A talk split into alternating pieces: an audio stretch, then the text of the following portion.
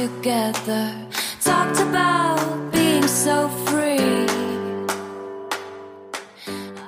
Willkommen bei Mit Milch und Zucker, wo wir mit Menschen Kaffee trinken, damit ihr sie kennenlernen könnt.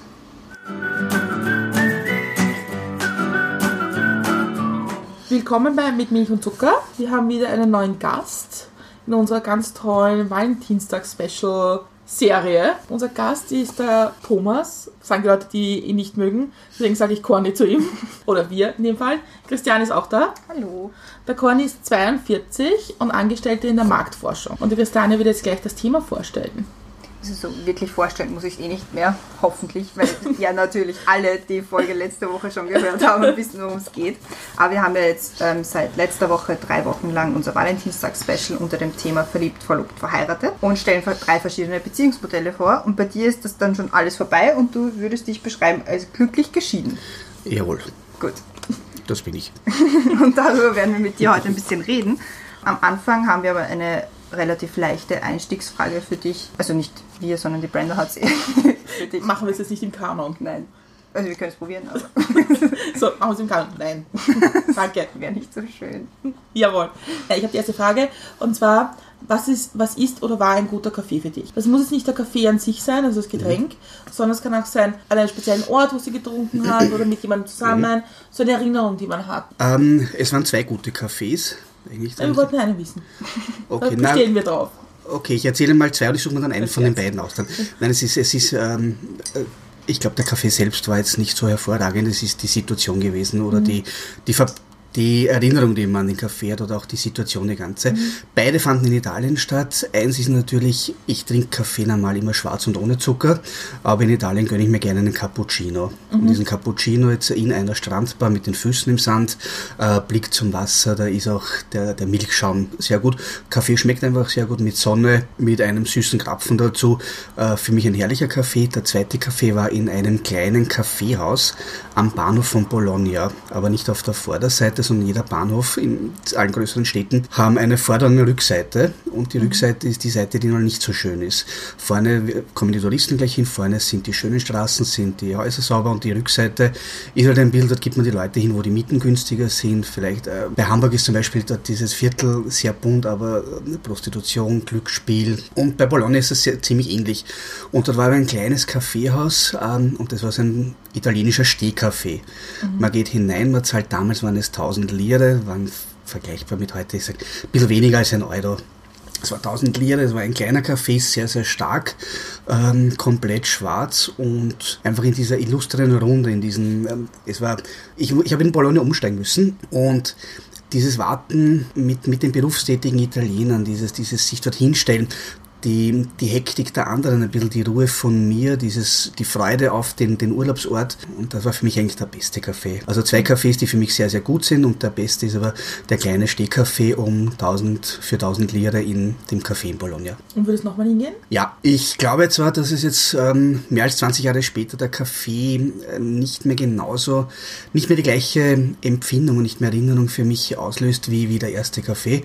Hat damit zu tun, dass sich die Stadt wahrscheinlich verändert hat, dass ich mich verändert habe, dass ich jetzt schon hingehe mit dem Gefühl, das ist der beste Kaffee dort und ab dem Moment ist es nicht mehr. Die Erwartungshaltung ist Die eine Erwartungshaltung andere. ist eine, eine ganz eine andere und wahrscheinlich sehr, sehr hoch. Ich glaube, dass ich meinen dritten besten Kaffee irgendwo wieder trinken werde in einer wunderschönen Situation, die ich nicht geplant habe oder nicht, nicht ja, die, die, die nicht vorhersehbar gewesen ist oder nicht sein wird. Und einfach die Situation so perfekt ist, dass dort der Kaffee dann am besten schmeckt. Aber es ist nicht immer so mit Dingen in der Vergangenheit, die man erlebt hat, dass, also auch, auch wenn man irgendwo war, an einem Ort, der besonders toll war, dass wenn man Jahre später nochmal hinkommt oder es nochmal erlebt, dass es nicht mehr, nicht mehr ganz so toll ist, wie es in Erinnerung schon war. Nicht immer. Ja, großteils ist es so, dass einfach die Situation beim ersten Mal eine, eine andere ist und eine schöne Erinnerung auslöst.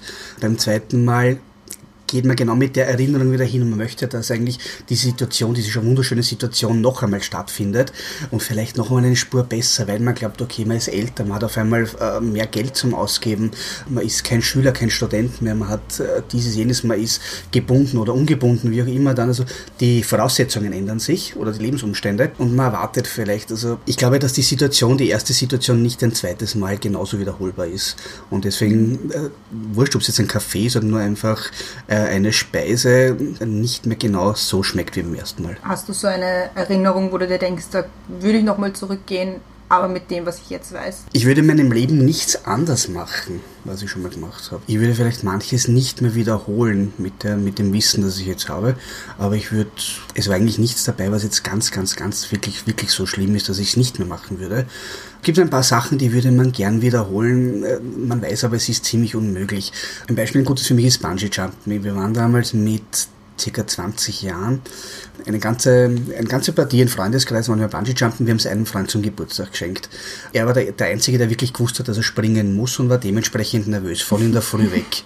Das ist einmal so. Also wir sind nach Kärnten bei der Jauntalbrücke, das war die, oder die höchste Eisenbahnbrücke Europas mit knappe 95 Meter. Er hat gewusst, dass er springen muss, war nervös, hat nichts gefrühstückt oder wenig gefrühstückt, hat äh, untertags beim Hinfahren nichts getrunken, gar nichts. Also, er war, glaube ich, mentale Vorbereitung. Alle anderen haben gedacht, gut, wenn wir dort sind und es würde uns äh, jucken oder gustern, äh, jeder zum zufällig 1000 Schilling einstecken gehabt. Also wenn wir, wenn wir dort sind und zufällig könnte man springen, würden wir springen. Kurz vorm Sprung ist man sehr ängstlich. Man, man, es ist eine Situation, die, die, die weiß man nicht, man weiß nicht, was auf einen zukommt, man ist ängstlich, man springt und dann unten ist man so erleichtert, weil es einfach irrsinnig schön und, und, und interessant war und, und einfach ein super gutes Gefühl. Nach einer halben Stunde ist das Gefühl aber weg dann wieder. Und dann kommt wieder dieses Retour, diese, diese Skepsis, ein bisschen diese Angst, diese Bedenken, die man hat. Also ich glaube, so Gefühle kommen manchmal, aber sie gehen auch wieder sehr schnell. Was sind so Menschen oder Ereignisse, die dich geprägt haben? Geprägt hat mich meine Familie. Das sind einmal die ersten, die mich, die mich prägen. Ich glaube, die Familie prägt einen jeden Menschen, dann nur in welcher Art und Weise. Das unterscheidet den, den Menschen oder der, den Erwachsenen, die man später wird. Äh, Meine Familie hat mich sehr stark geprägt mit, mit Werten, die, die für mich manche wichtiger sind, manche nicht so wichtig, mit Ideen, mit Vorstellungen, mit, mit Sachen, die wichtig sein können, mit dem Umgang mit Menschen, mit meiner Umwelt zum Beispiel. Äh, geprägt hat mich meine Schulzeit. Man muss ja kurz dazu sagen, dass da keine, wir kennen uns aus der Schule, wir sind in eine Parallelklasse gegangen, waren im gleichen Freundeskreis eigentlich und haben viele Geschichten, die wir jetzt nicht erzählen. Genau, zur Schule dazu. Wir waren dann später in einer Parallelklasse. Ich habe für die Schule ein Jahr länger gebraucht als die normalen Schüler. War ein böser Männerschnupfen, den ich mit 17 gehabt habe. Nur, nur so viel dazu. Ja, es war eine. Dieser 17-jährige Schnupfen, Das ist, hab das, das haben wir einfach gehabt dann, ja. Da. Ich mein, Nicht lustig. Nein, beim Fortgehen ist es gerade noch gegangen, Ja, da habe ich mich dann hinschleppen können, aber zum, zum, zum Lernen, Vorbereiten für Schularbeiten, da war ich einfach zu, zu schwach damals. Ja, ja. Aber ich bin froh, dass es alle verstanden haben und da war kein, keiner böse auf mich.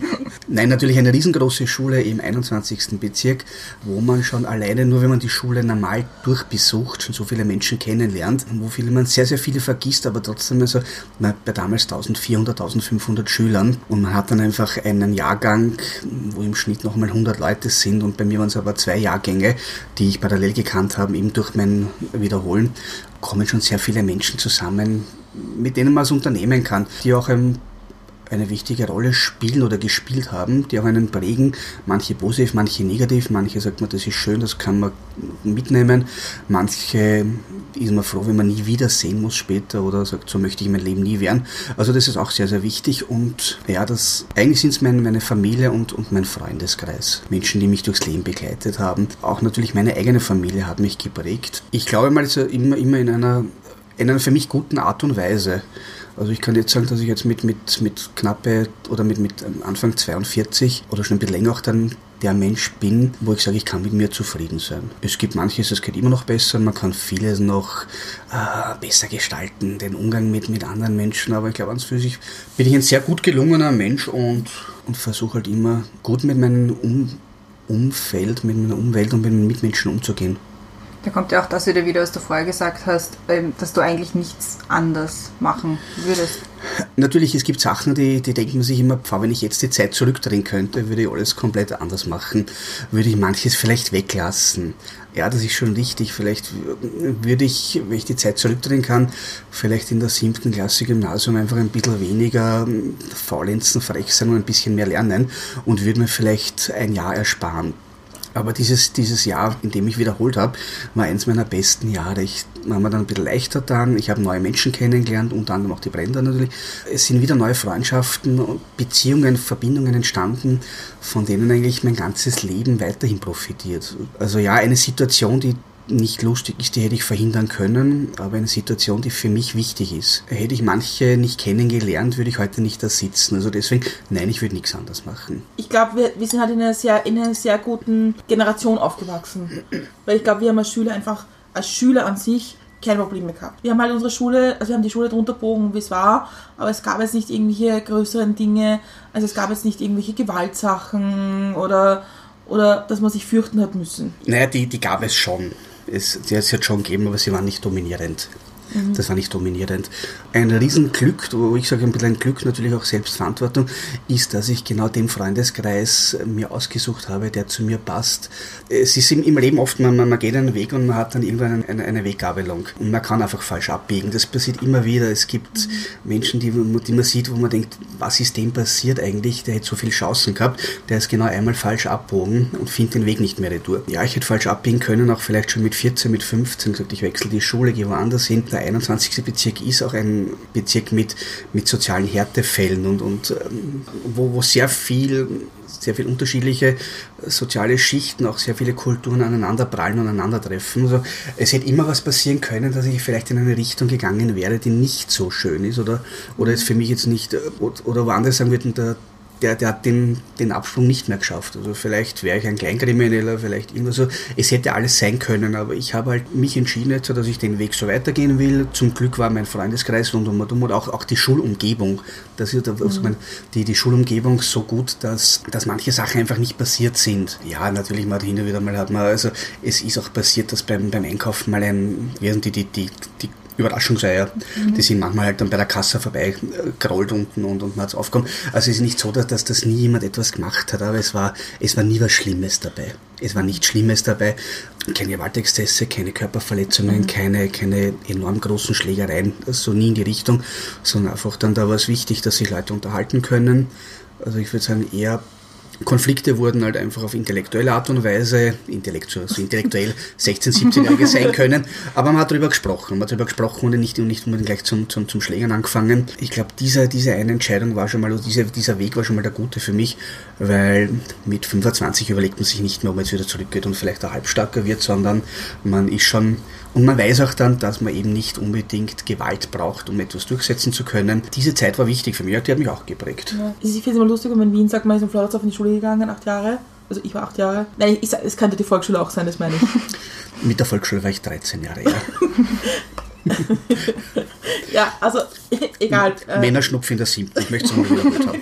Aber ich finde es auch total Jetzt wichtig, die Nachwirkungen. Ich möchte es nicht missen, auch genau in einem sozialen, schwierigen Umfeld, sagen wir so, in die Schule gegangen zu sein, weil man halt mehr von der Welt gesehen hat, als man, also, oder mehr von Wien erlebt hat, als viele andere. Ja, da, Und das echte Menschen ja, ja. getroffen hat. Ge genau, das, äh, das wollte ich gerade sagen. Es sind, es sind echte und ehrliche Menschen. Es ist eben keine Privatschule, es ist keine hundsteure Schule gewesen, wo nur Leute hin können, wo sich die Eltern leisten können oder, oder wirklich so viel arbeiten müssen, dass die Kinder dorthin können, sondern es ist einfach eine Schule, wo alle hin können. Eine große Schule, ein Sammelsurium von, von der ganzen Umgebung. Und es ist einfach ein Randbezirk und Transdanubien ist einmal groß und äh, sehr viele Schüler, sehr viele Professoren. Man kann nicht jeden kennen, man schafft es trotzdem irgendwie. Ja, wir hatten ein Riesenangebot an, an unterschiedlichen Typen kennenzulernen. Also, Auch von den Lehrern her nämlich. Von den Lehrern unterschiedliche Typen, unterschiedliche Kulturen, äh, Anschauungen, Erziehungsstile, Wertigkeiten und und und. Also das Angebot an unterschiedlichen Persönlichkeiten war so enorm groß, dass die Möglichkeit, sich daraus etwas Passendes für sich herauszusuchen, auch dementsprechend größer ist als zumindest bei als, als für mich bei kleineren Schulen dann oder mhm. bei Schulen, wo weniger Leute sind oder wo alles nur ganz, ganz, ganz strikt und starr, und, und starr ist dann. Eine riesengroße Schule, wo eben so viele Schüler und Lehrer, Professoren auf einem Haufen sind, da funktioniert nie alles ganz gut. Aber man hat trotzdem geschafft, dass man auch mit improvisieren und dass man sagt, okay, und wenn es nicht funktioniert, dann machen wir so, dass es funktioniert. Etwas, etwas Gutes äh, zum Kennenlernen, ja, wo man gedacht hat, passt, das Leben kann manchmal anders laufen, äh, als, als es ein Lehrplan vorzeigt. Aber wenn man, wenn man will, schafft man immer einen Weg raus. Das Lustige ist ja, dass du jetzt, jetzt da wieder mehr oder weniger mit unserer ehemaligen Schule zu tun hast. Ja, sogar mehr als früher oder, oder Äh, nicht, ja, ja, ich bin, bin, bin mittlerweile wieder genauso oft bei der Direktorin wie früher beim Direktor. aber, aber nicht, weil sie mich immer noch so gerne hat. Nein. Äh, ich habe das Riesenglück natürlich, dass ähm, ich habe zwei Söhne, das ist jetzt noch nicht besprochen worden, mit 14 und knapp 16. Und dann beide Söhne waren in der Ödenberger Straße. Einer ist noch, der zweite ist jetzt äh, in eine andere Schule gewechselt, immer noch dort sind. Und ich bin halt als der nicht so brave Schüler jetzt zu einem irrsinnig braven äh, Elternteil mutiert und bin sehr aktiv im Elternverein, im Schulgemeinschaftsausschuss und genau, bin der, der, der Schmeichler der Direktorin. Wenn das vor 25 Jahren jemand gesagt hätte. Hätte ich es nicht geglaubt und es, das Schöne ist, es sind heute noch sehr viele, oh ja, wirklich immer noch viele Professoren, die damals schon zu unserer Schulzeit in der Schule, an der Schule waren. Natürlich als 10, 11 oder sogar als 14-Jähriger war, war alles über 35, ist mir extrem alt vorkommen.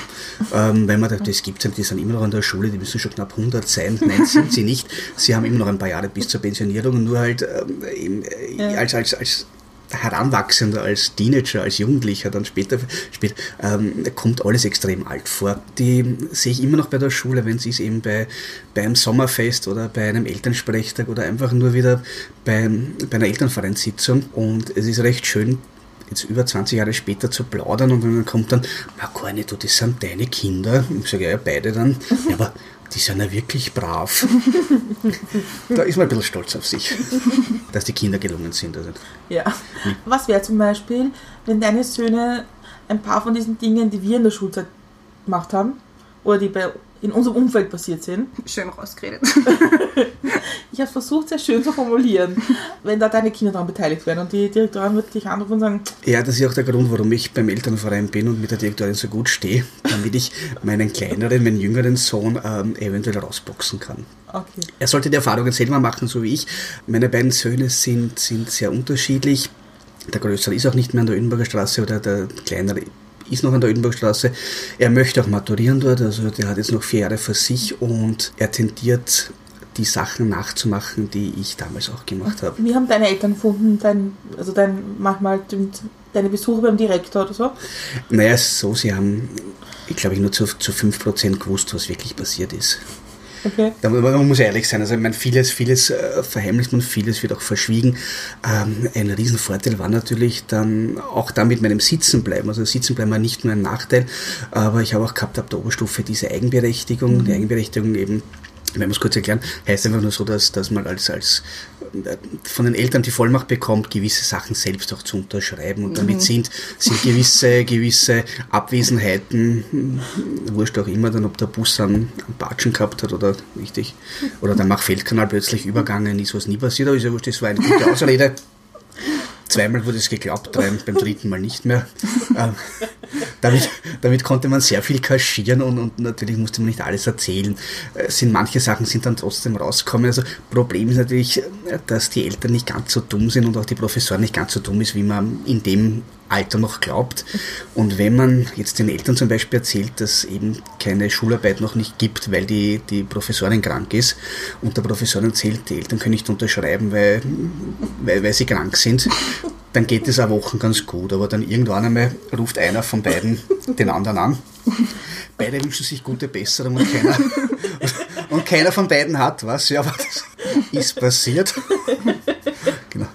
Es hat dann immer gegeben die, die, die gleiche harte Bestrafung wie immer, drei Stunden Fernsehverbot. Genau, das war damals die Zeit von Night Ride und Baywatch, also für einen jungen Heranwachsenden ziemlich schlimm. Vor allem, wenn sie am nächsten Tag in der Schule nicht mitreden hast können. Ja, bei Baywatch war es dann, Baywatch ist eh alles erzählt worden und das war dann eh fast nur mehr so eine nackte Show, aber bei Knight Rider war es natürlich schon. Also das, da hat man nicht mitplaudern können und das, äh, das war weit, weit schlimmer als, als eigentlich, das könnte es mit irgendwas anderes geben, Hausverbot oder so, genau, oder, genau, zwei Wochen kein Gemüse ist, aber nein, es war Fernsehverbot zur Primetime für den Jugendlichen. Also vom Betthupferl bis zur Zeit im Bild 2. Und hast du im Nachhinein deinen Eltern mal so erzählt, was alles war, ohne dass sie es wissen? Ja, sagen wir so, ähm, Eltern wissen doch weit mehr als wir eigentlich, also als, als, Ja. als, als, als, als, als wir uns in dem Alter dann ähm, eingestehen wollen oder glauben, dass sie wissen. Sie wissen viel, viel mehr und sie haben manches. Ich muss sagen, ich bin natürlich, ich habe ein enormes Glück, dass, dass die Schule nur die Schule bei uns war und die Schule jetzt nicht unbedingt den Stellenwert gehabt hat, als wäre das das Allerwichtigste. Ähm, noch einmal, auch für alle Kinder, die zuhören, die Schule ist sehr, sehr wichtig. bitte ihm aufpassen. Nein, die Schule, Schule war sehr wichtig, aber es war auch wichtig, dass man dabei schafft, sich selbst zu entwickeln. Mhm. Das Gute war, meine Eltern haben mir die Möglichkeit gegeben, auch eine eigene Meinung zu bilden. Und das ist für mich, glaube ich, der größte oder war immer der größte Kritikpunkt äh, zur damaligen Zeit. Es ist immer noch so, aber damals noch schlimmer an der Schule, dass einfach eine eigene Meinung zwar akzeptiert worden ist, aber nicht gern gehört worden ist. Also man, und zu Hause habe ich gelernt, man kann eine eigene Meinung haben, man muss sie begründen können, darf deswegen nicht ausfällig werden, man muss nicht frech werden, man darf die Leute nicht beschimpfen. Aber ansonsten ist es in Ordnung, dass Menschen unterschiedlicher Meinung sind und sich einfach darüber dann austauschen, diskutieren und irgendwann einmal einen Kompromiss finden und im besten Fall einen Konsens. Ähm, Bei der Schule war das nicht immer der Fall. Also es ist einfach Professoren, die haben, gilt nur eine Antwort und die ist einmal so und das ist in Stein gemeißelt und da gibt es nichts anderes jetzt.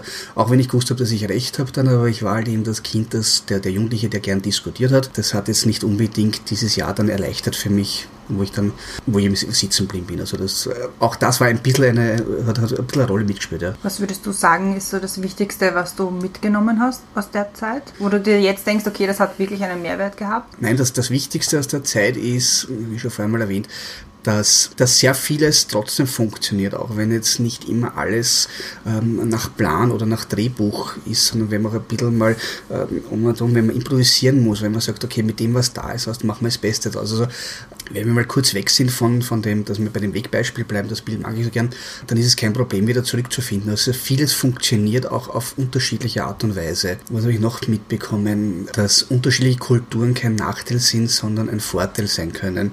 Dass unterschiedliche Persönlichkeiten eine Bereicherung sind für, für also jede Persönlichkeit, die ich kennenlernen durfte bis jetzt in meinem Leben, ist eine viele, nicht, nicht jede, sehr viele sind eine Bereicherung für mich einfach. Äh, etwas, wo man, wo man was mitnehmen kann, ein bisschen, wo man sich freut, dass man die Person kennt. Es gibt auch manche, da bin ich nicht froh, dass ich sie kenne. Die gibt es auch, aber das ist halt bei so vielen Menschen, kann man das nicht verhindern. Was habe ich noch mitgenommen? Dass man, wenn man so ist, wie man immer ist und sich nicht, nicht sehr viel verstellt, auch sehr gut ankommen kann dass, dass Ehrlichkeit, Authentizität sehr, sehr wichtig ist und dass es kein, kein Nachteil im Leben ist, wenn man einmal ein Jahr wiederholt. Das kann ich nur unterschreiben. Also Genau, auch also wenn man das- zwei Jahre wiederholt. Das Ähm, auch auch, so auch das zum Beispiel, man kann für manches ein bisschen länger oder auch und dann, wie gesagt, es hat Vor- und Nachteile. Auch jetzt wieder für die Kinder und Jugendlichen, die zuhören. Es, äh, nein, jetzt mit dem Führerschein hat sich wieder alles geändert dann. Aber es war damals natürlich irrsinnig cool in der siebten Klasse, wenn du mit dem Auto in die Schule gefahren bist. Also, das war, da war ziemlich schnell vergessen, dass man alles andere. Aber ich genau über das Thema habe ich mit, mit meiner Mama letztens geredet, weil wir haben halt auch über, über Schulzeiten und sicheres geredet. Und da hat sie ihm auch gesagt, dass es eigentlich, es interessiert, sie hat auch eben einmal wiederholt, es interessiert erstens einmal keinen, wenn du bei einem Job dich vorstellen gehst, dass das jetzt irgendwie ein oder zwei Jahre länger gedauert gedauert hat. Und dass es sogar bis zu einem gewissen Grad wirklich von Vorteil ist, wenn du dann danach, nach der Schule auf die Uni kommst und in der Uni hat man nun mal nicht mehr so die besten Noten meistens, wie man es gewohnt ist von früher, dass sich das dann nicht komplett aus der Bahn haut, sondern Ähm, dass du, ja, dass ja, du da- weißt, wie ja. Mhm. du damit umzugehen hast und wa- was du auch ändern musst. Da, da gebe ich dir auch komplett recht, richtig. Ja, dieser, dieser Umgang auch mit einmal mit, mit, mit Rückschlägen, mit, mit, mit, mit, mit schlechteren Noten. Das, ich glaube, das ist für viele ein Problem. Das habe ich dann auch später mal entdecken können, dass Leute dann plötzlich das erste Mal schon im jungen Erwachsenenalter mit schlechten Noten konfrontiert sind und mit schlechten Beurteilungen. Oder mit Niederla mit Und, und auch mit ja. Niederlagen und damit eigentlich nicht umgehen können und dann fix und fertig sind. Nur wenn du auf der anderen Seite wirklich froh bist in dem einen Jahr, wo ich wiederholt habe, dass du, wenn du einmal einen Vierer bekommst, dass du nicht immer bei den Letzten bist, der die Schularbeit bekommt, sondern einmal bei den Positiven, dann ähm, freust, da freust du dich über Kleinigkeiten. Also dieser Umgang mit schlechten Beurteilungen, mit Noten, das Wissen, dass es einfach passiert richtig, das hat in, in meinem Leben später keinen Nachteil gehabt, dass ich das schon gewusst habe, dann, weil es gibt Rückschläge, es gibt Niederschläge und es gibt halt genau weniger schöne Momente und mit denen kann man, glaube ich, vielleicht, vielleicht kann man ein bisschen besser umgehen. Ich weiß jetzt nicht, ob es wirklich so ist, aber es war für mich auf jeden Fall kein Nachteil. Ich habe es halt in unserem Jahrgang, und ich glaube, das, das ist etwas, was ich irgendwie sehr stark aus der Schule mitgenommen habe. Wir waren von, von, der, von den Altersstrukturen her wahnsinnig breit in, in unserem Jahrgang. Weil es gab Leute, die sind schon dreimal sitzen geblieben. Es gab Leute, also ich war immer einer der Jüngsten, weil ich einfach auch im Juli Geburtstag habe und so. Es war einfach ein, zwei Jahre in dem Alter machen schon was aus. Ja, ja. Ob du jetzt 16 bist oder 18 bist, ist ein Unterschied. Ja, Und ich glaube, dass es schon für mich wichtig war zu lernen, dass man Menschen gleich ernst nimmt. Egal, ob sie jetzt älter sind oder so oder jünger, sondern dass es wichtig ist, irgendwie die Menschen zu sehen und nicht die Kennzahlen rundherum. Ja, bin ich auch ganz bei dir, weil diese Kennzahlen sind ja genau das, äh, das Hauptproblem, glaube ich, im Teil noch der Gesellschaft, dass einfach alles immer nur so irgendwie Kennzahlen hat oder kategorisiert wird dann. Der ist halt schon älter, die ist ein bisschen jünger, der ist von dort, die ist von da, gutes Elternhaus, weniger gutes Elternhaus, wobei die Frage ist, wer entscheidet, ob gut oder nicht gut ist. Jetzt nur, mhm. weil meine Eltern vielleicht nicht gut verdienen, ist das jetzt kein, kein schlechtes Elternhaus, mhm. ähm, sondern einfach mit mir mehr Zeit verbringen, anstatt das andere Kind, wo die Eltern sehr viel Geld verdienen oder haben, aber dafür keine Zeit mit dem Kind verbringen. Also das mhm. sind halt, das ist halt von Person zu Person unterschiedlich, ja, aber weg von den Kennzahlen, das ist ein, auch ein Riesenvorteil dieser, dieser großen Schule natürlich, ja, dass wir gelernt haben, mit allen möglichen auch Gesellschaftsformen umzugehen, mhm. äh, nicht umzugehen, das ist ein, ein, ein dummes Wort, damit zu, ähm, da, da, damit zu leben und, und, und zu bemerken, dass es eigentlich kaum Unterschiede gibt. Unter, Unterschiede, äh, kein, keine wichtigen Unterschiede jetzt dann, also ja, der eine ist zwei Jahre älter, aber ein super netter Kerl, also das ist in Ordnung, das Mädel ist zwei Jahre jünger, aber die ist voll, voll super und süß gewesen und alles drum und dran, auch kein Unterschied, die ist ehrlich zu mir, bin ich ehrlich zu ihr jetzt, ähm, also Sachen wie jetzt Einkommen der Eltern, wo man herkommt, wie alt man ist, die waren komplett nebensächlich. Das, das, ist wirklich, das ist wirklich schön an der Schule gewesen, so groß wie sie war und auch ein, ein, ein Schmelztiegel für, für, für alle möglichen Menschen dort. Einfach diese, diese Offenheit und dieses, dieses, ja auch dieses Lernen können, dass, dass wir eigentlich fast alle gleich sind. Wie ist es heute im Elternverein? Also du sagst dir, du bist glücklich geschieden. Ja. Aber ich, ich weiß, dass in der Schule immer das Thema war, die geschiedenen Eltern, da haben es die Kinder ja schwieriger. Ist es im Elternverein, ist es ein Thema noch? Im Vorstand des Elternvereins ist es kein Thema. Okay. Das ist überhaupt kein Thema, sondern äh, es ist so, dass diese, diese Elternarbeit ist ja auch eine freiwillige Arbeit. Mhm. Diese Elternarbeit, auch die Beteiligung oder das, das Mitarbeiten von Eltern in, äh, aktiv jetzt in der Schule, in der Klasse weniger wird. Es wird wirklich immer weniger, hier Leute zu finden, die noch etwas tun wollen. Mhm. Es ist sehr, sehr schnell, aber das ist ein bisschen, glaube ich, eine Mentalitätssache. Wir sind sehr, sehr schnell immer, wenn, man, wenn es darum geht, etwas zu bekritteln, sich ein bisschen aufzuregen, ein bisschen zum Mama dumm und das ist nicht so, wie man es haben wollte, aber niemand will aktiv etwas dagegen tun tun. Und das ist halt einfach so, so wie fast alle jetzt Bewegungen oder Bemühungen oder Organisationen, je mehr Leute dahinter stehen, desto mehr kann man auch bewirken. Mhm. Das ist eine, ähm, selbst aber jetzt das, das, nein, das, das Thema geschieden oder, oder äh, geschiedene Eltern ist, wird immer weniger Thema, weil es die Gesellschaft sich auch gewandelt hat. Natürlich vor vielen Jahren war es noch einmal so, da wurden weit, weit weniger Ehen geschieden. Da ist man einfach so lange zusammengeblieben, bis halt einer von beiden dann abangelt oder, ja, oder, oder irgendwas passiert mhm. oder, oder wirklich etwas so Schwerwiegendes passieren muss, dass man sagt, es geht nicht mehr weiter. Mhm. Es wird mittlerweile schneller geschieden, es wird häufiger geschieden, es wird auch leichter geschieden. Vieles hat sich verändert, auch dieser äh, gewisse Gesetze haben sich geändert. Jetzt äh, dieses, ähm, also mal ging bis, bis vor, glaub, 20 oder 25 Jahren war ja sogar der Ehebruch auch noch strafbar. Auch das ist alles weniger geworden. Es gibt unterschiedliche Möglichkeiten, sich heute zu verpartnern. Man muss jetzt nicht mehr, nur mehr verheiratet sein, man kann verpartnert sein. Also es gibt, es gibt einfach viel mehr, viel mehr Familien, Mama und Papa nicht mehr zusammenleben. Aber Mama mit einem anderen Papa zum Beispiel, also Patchwork-Familien kommen stark, dann mhm. Familien mit Alleinerziehenden sehr, sehr stark. Also es, es ist eine bunte Mischung. Es ist aber kein Nachteil. Aber diese bunte Mischung ist einfach die letzten Jahre so entstanden. Also ich war vor, vor Jahren noch mit meinen Jungs, da war ich noch verheiratet, waren wir bei so einem Familienhotel und da war es halt, da war ich halt nur mit den Jungs alleine, weil mein, meine jetzige Ex von meiner damaligen Frau keinen Urlaub bekommen hat. Da hat er da jeder noch geschaut, warum bist du jetzt alleine mit den Jungs da und was ist da passiert und seid ihr nicht mehr. Da hat man nur erklären müssen, warum vielleicht ein Vater alleine mit den Kindern Urlaub macht oder vielleicht dann später erklären müssen, warum ein Vater überhaupt alleine mit Kindern was macht und, und nicht verheiratet ist. Ein paar Jahre später war es dann so, dass in dem Familienhotel die gleiche Anzahl an Kindern waren und auch die gleiche Anzahl an Erwachsenen, aber sie waren alle nicht mehr, oder nicht, nicht alle waren verheiratet. Mhm. Es waren einfach dann die Mutter und die Schwester, dann die halt, äh, die, die Tante vom Kind. Oder mhm. es war so wie bei uns der Fall, ich war halt dann mit, mein, mit meinem Vater, mit also Opa, Opa, Vater und zwei Jungs unterwegs. Also auch ein Familienurlaub. Also die Familie ist jetzt nicht nur Mama, Papa und Kinder dann, sondern zur Familie gehört ja auch eben äh, äh, Tanten, Onkel dazu zum Beispiel, Großeltern, also das ist auch alles Familie. Ist es mittlerweile, weil es auch schon viel, viel häufiger vorkommt, kein, kein Problem und kein Nachteil. Aber trotzdem muss es Thema gewesen sein, irgendwie wie du sagst, ja. Ähm, Thema, es ist schon immer wieder Thema natürlich, dann, weil die Frage dann kommt, na, wie kann man jetzt als geschiedener Vater, der jetzt nicht das, nicht permanent mit den Jungs zusammen oder mit seinen Kindern zusammenlebt, wie kann der Einblick haben, was, was wichtig ist, das hat das eine mit dem anderen nichts zu tun beim Elternverein. Der Elternverein ist eben die Verbindung der Eltern jetzt, die sich halt um das Wohlbefinden der Kinder oder der Schüler in der Schule Sorgen machen und auch kümmern. Ähm, also das sind zwei Paar Schuhe, das muss man kurz einmal erklären oder man muss es hin und wieder bei manchen immer noch erklären. Es gibt auch nach wie vor immer noch natürlich diese, diese, diese sehr, sehr sturen, sehr konservativen Familien, die halt sagen, nein, das geht jetzt nicht, man kann nicht einfach jetzt da geschieden sein, das, das, das ist ja nicht normal und man kann sich nicht scheiden lassen, wenn Kinder auf der Welt sind. Ja, die wird es immer geben, aber mit denen ist es manchmal sinnvoll zu reden, manchmal ist es wenig sinnvoll. Nur mittlerweile bin ich auch so weit, wo man denkt, wenn etwas keinen Sinn für mich macht, dann tue ich es einfach nicht mehr. Frage, weil du vorher gemeint hast, Familienbegriff, das muss nicht zwingend Mama, Papa, Kinder sein, sondern kann auch sonst was sein. Ich habe äh, letzt, ich glaube letzte Woche war das, im Radio gibt's, fragt das ganze Land von Ö3, finde ich immer großartig, wenn ganz Österreich ein einzelnes Problem bespricht.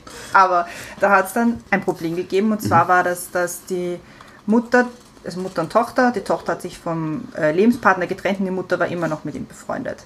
Und das war irgendwie eine massive Diskussion darüber, dass obwohl die Tochter getrennt war, die Mutter immer noch Kontakt gehabt hat. Wie siehst du das? Und das, sie sind dann auch irgendwie auf keinen grünen Zweig gekommen. Also ganz Österreich ist auf keinen grünen Zweig gekommen, was diese Mutter jetzt tun soll. Wie siehst du das? Hat die Mutter gefragt oder die Tochter? Tochter hat gefragt, ob's okay, ob Österreich das okay findet. Also ob sie recht hat, dass sie keinen Genau. Kontakt haben soll. Also sie wollte das nicht, genau. Ja. Ähm, es, ist, es ist schwierig. Es, ich, ich glaube, es gibt kein, kein Patentrezept für das oder keine, keine, keine Antwort, die passend ist. Ich glaube, das ist von Person zu Person unterschiedlich. Meiner Meinung nach hängt es davon ab, natürlich, wie, wie ist das Leben davor gewesen, wie, wie verankert ist man, wie weit ist man verbunden. Ich weiß in dem Fall jetzt nicht, ob da jetzt auch Kinder im Spiel sind oder keine Kinder.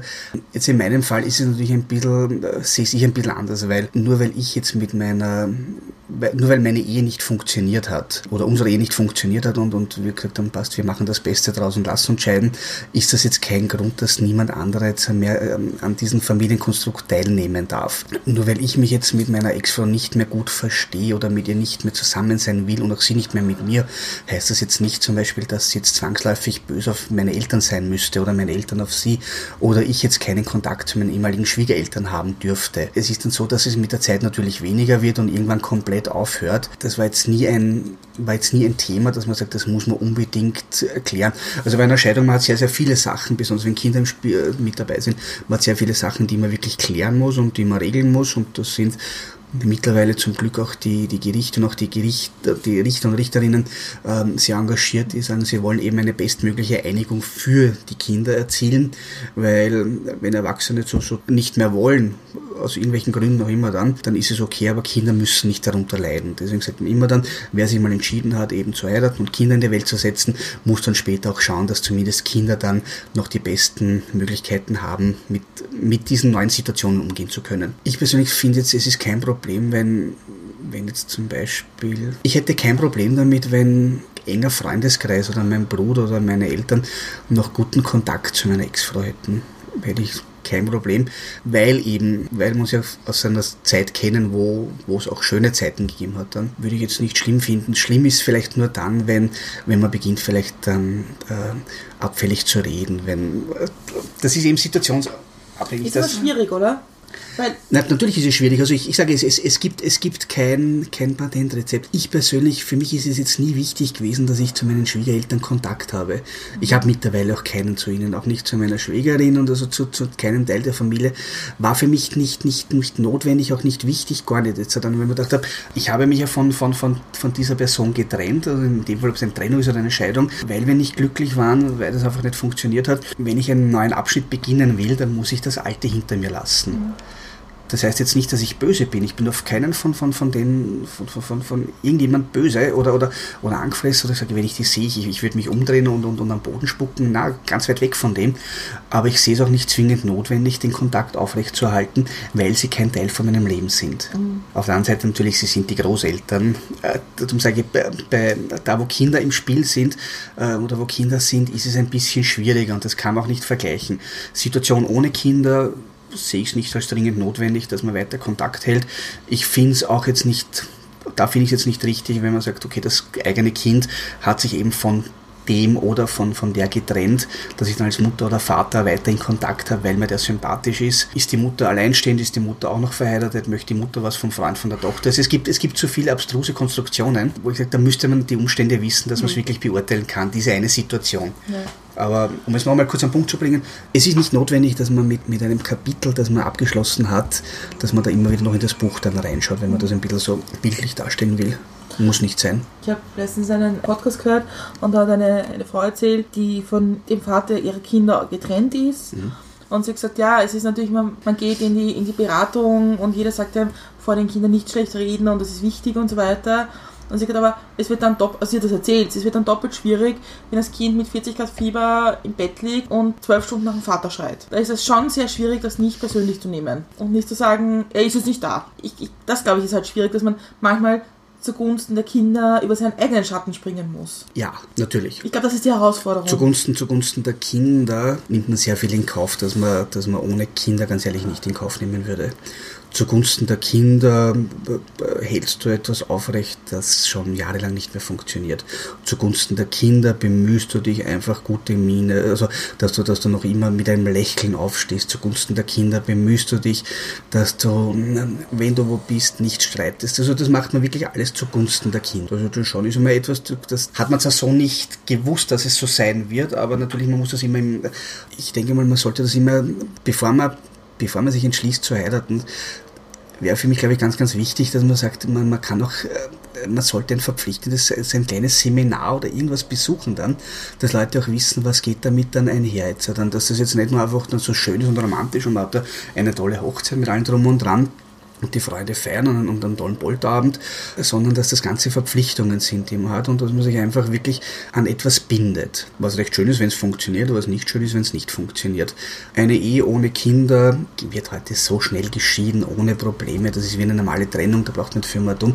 Das Einzige ist, ja, hat man Anschaffungen gehabt, hat man das, das, das, wie, wie kann man es am besten aufteilen? Sobald Kinder sind, will man das nicht, weil da spielt auch wieder mit ein bisschen die Erziehung, dann spielt mit wieder die, die, das Umfeld, wie man, wie man groß geworden ist, wie man es entdeckt hat, dass man sich einfach nicht scheiden lässt, wenn die Kinder noch im Schulalter sind, dass man sich nicht scheiden lässt, wenn die Kinder in der Pubertät sind, weil da könnten sie drogenabhängig werden. Also es gibt, es gibt keinen, keinen richtigen Moment, um sich zu trennen, wenn Kinder auf der Welt sind. Den gibt es einfach nicht.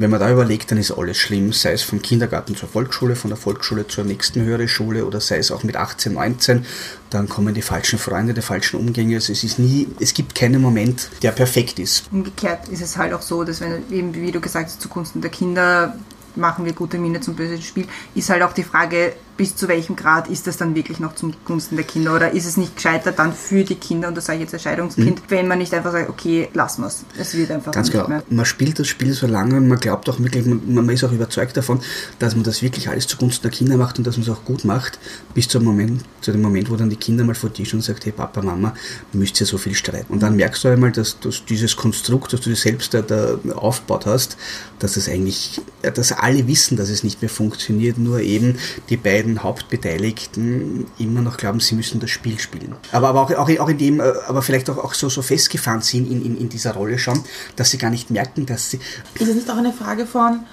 eingestehen müssen, es funktioniert nicht mehr und sich scheiden zu lassen, auch eine Form von Niederlage, dass es nicht geklappt hat? Für manche bestimmt, ja.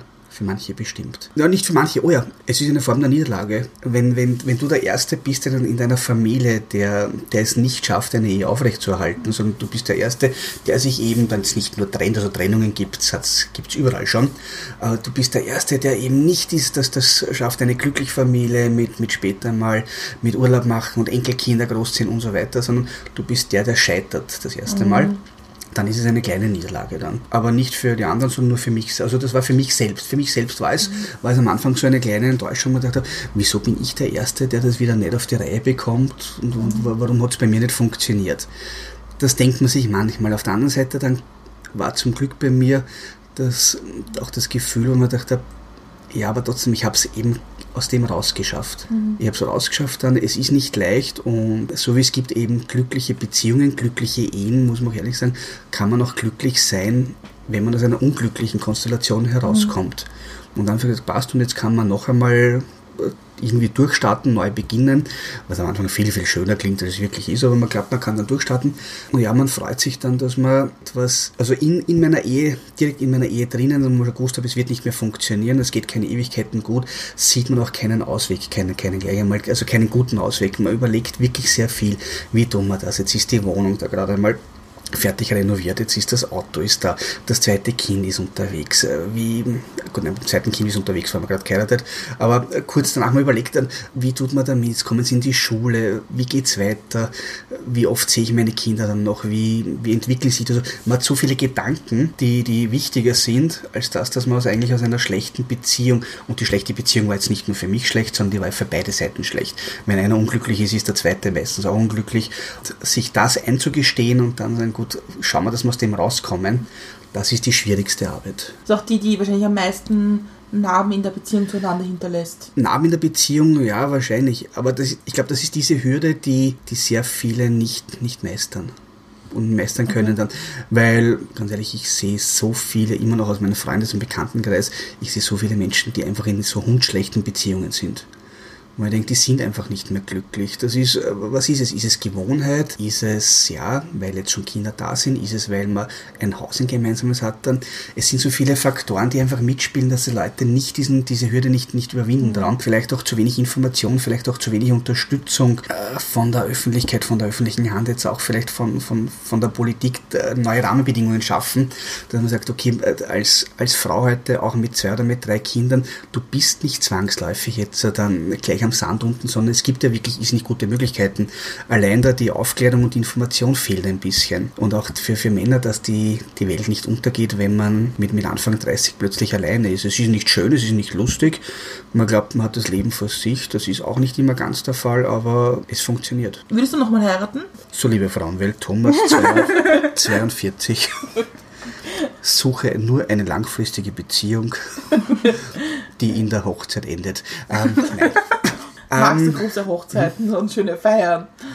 Genau, es, es war dort wegen ein Feiern gewesen.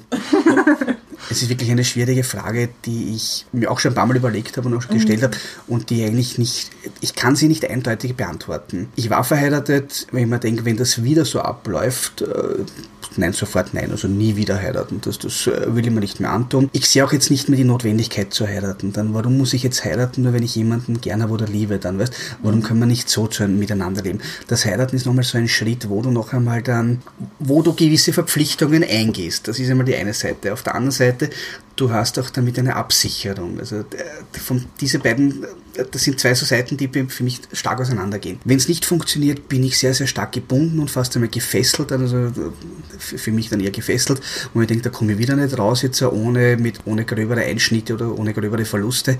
Auf der anderen Seite ist es so, dass verheiratete Paare, besonders in einem gewissen Alter, einfach gewisse Absicherung haben oder eine bessere Absicherung haben als nicht verheiratete Paare. Dann, wenn man das schafft, einmal, dass man das vielleicht wirklich ziemlich gleich stellt, äh, eben mit diesen neuen Partnerschaften, mit den Modellen, man geht in eine, in eine Richtung, die schon ganz gut ist. Wenn man das aber schafft, sagt, okay, die leben einfach zusammen nachweislich in einer Wohngemeinschaft, die sind seit 20 Jahren ein Paar. Warum haben die nicht die gleichen Rechte wie, wie verheiratete Paare? Das eine ist nur eine Unterschrift auf einem Papier. Das ist der einzige Unterschied. Und deswegen, genau, und deswegen, deswegen kann ich nicht beantworten, ob ich, ob ich noch mal heiraten will oder nicht will. Ich glaube, wenn, wenn ich ein gewisses Alter erreicht habe und, und auch die Person getroffen oder gefunden habe, ich mir denke, bah, das, das passt alles jetzt.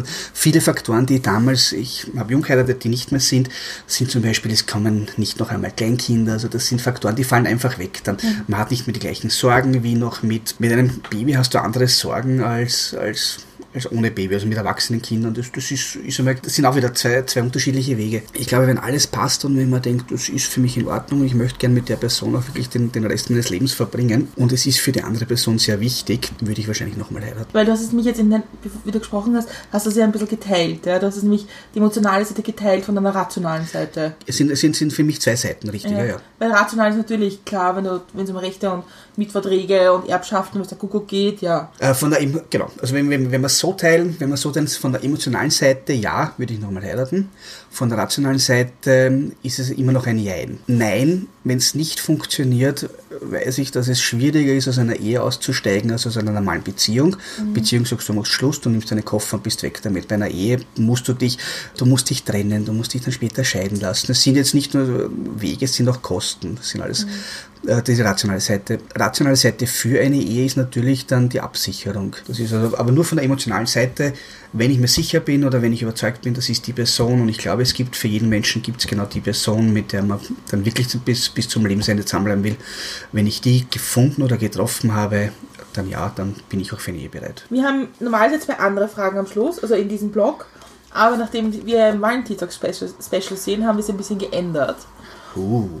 Ja, und zwar meine Frage an dich ist jetzt, ich bin glücklich, wenn. Das ist so ein, so ein, so ein schöner alter Spruch, der gefällt mir so gut. Geht es mir gut, geht es meiner Umwelt gut? Ich bin glücklich, wenn die Menschen um mich glücklich sind. Ist jetzt natürlich ein sehr, sehr, ein enormes Spektrum wieder an, an, an Möglichkeiten. Ich bin glücklich, wenn, wenn die Menschen, die mir wichtig sind, äh, nicht leiden müssen, wenn sie nicht hungern müssen, wenn es ihnen halbwegs gut geht.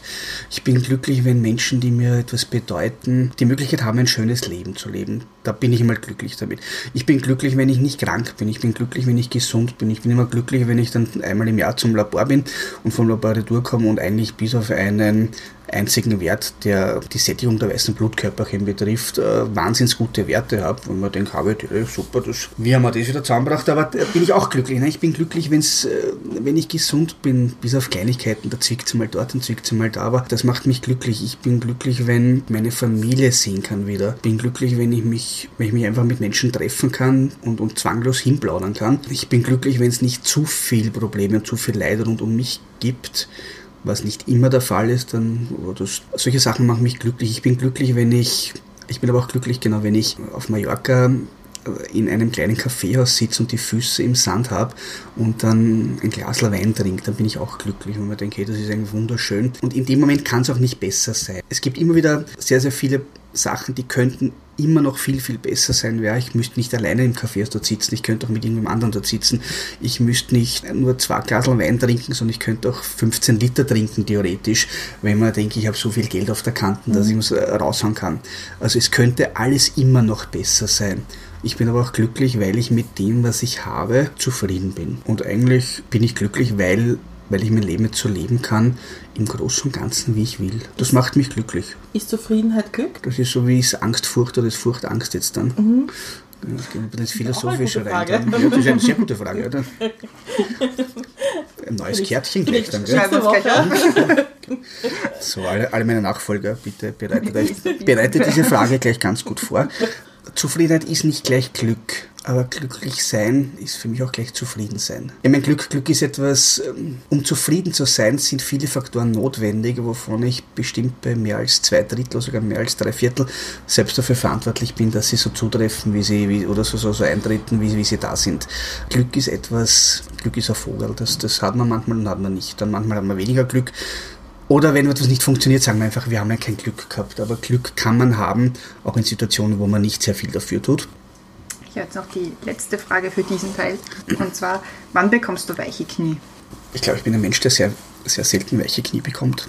Oder auch noch nicht weiß, ob ich schon je gehabt habe. Dadurch, dass ich in diesem enormen Selbstbewusstsein lebe, dass alles im Leben schaffbar und machbar ist, gibt es auch jetzt nicht unbedingt Situationen, die mir Unbehagen bereiten. Mhm gibt es nicht sehr viele. Also mir, mir fällt momentan zumindest keine ein, was auch gar nicht so schlecht ist. Weil wenn ich wüsste, dass sie die gibt, dann passieren sie bestimmt irgendwann einmal. Also negativ weiche Knie fällt mir nicht ein. Weiche Knie bei schönen Momenten. Ich hatte weiche Knie da war aber jetzt nicht nur die, Knie war nicht weich, es war glaube ich der ganze Körper war ziemlich weich, war bei der Geburt von meinen Söhnen. Ich glaube, das ist vergleichbar mit weichen Knie, aber da habe ich schon auf einmal bemerkt, dass mir die komplett die Kräfte, also man, man merkt, äh, der Körper entspannt sich, besonders mein erster Sohn wirklich auf der Welt war, man entspannt sich, man ist lange Anspannung und diese Nervosität ist alles weg auf einmal, man sitzt dann dort und man merkt, wie der ganze Körper so zusammenschlagt ein bisschen.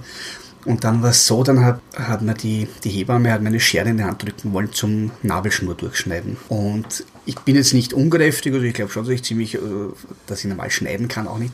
Aber, aber dieses Und, und auch wenn man weiß, dass die Nabelschnur, dass da keine Nervenenden, da nichts mehr sind, das tut einfach nicht mehr weh. Ich habe da nicht schneiden können, weil man dachte, ich, ich tue meinem Kind und auch, auch meiner und auch, auch der Kindsmutter vielleicht weh. Und habe ich nicht können, da sind meine Kräfte weg gewesen. Also da, da, da haben wir die, die Knie geschleiert, da, da, da habe ich weiche Knie gehabt. Da haben wir gesagt, ich muss mich hinsetzen, ich habe das nicht gescheit können und die Hebamme ist dann kommen mit so einem, wirklich mit so einem festen, mit so einem, mit so einem, so einem ehemaligen äh, in der, in der DDR früher die, die, die Gewichtheberinnen haben so feste Hände gehabt hat man die Finger zusammendrückt, also wirklich weh dann, aber die Nabelschnur war durch. also war ein schöner Moment. Es war ein, ein, Moment, auf den, auf die Geburt oder auf das Vaterwerden, Elternsein, Vaterwerden, auf die Geburt selber, man kann sich mit sehr viel Lektüre vorbereiten. Man kann so viel immer dumm plaudern und reden und jeder hat ein bisschen andere äh, Erfahrungen und Erzählungen. Das ist so wie alles, was man im Nachhinein erzählt, ist immer nur schön gewesen. Das mhm. Bundesjahr, beim Bundesjahr waren acht Monate, äh, davon waren sieben Monate und 20 Tage grausam und zehn, zehn lustige Situationen, kann mich erinnern. Und die erzähle ich jetzt im Nachhinein immer. und bei der Geburt ist, ist genauso jetzt. Also du hörst so viele Geschichten und so viele Sachen und wie, wie toll das nicht ist und wie schön das ist. Es ist eine pure Anstrengung. Es ist eine Anstrengung, es ist eine verschwitzt, heiß, nervös, es ist alles mit dabei, auf die man sich nicht vorbereiten kann. Und eben diese Situation, weil sie dann auf einmal aber so, so herrlich, so schön war, in dieser Art und Weise, da habe ich weiche Knie gehabt.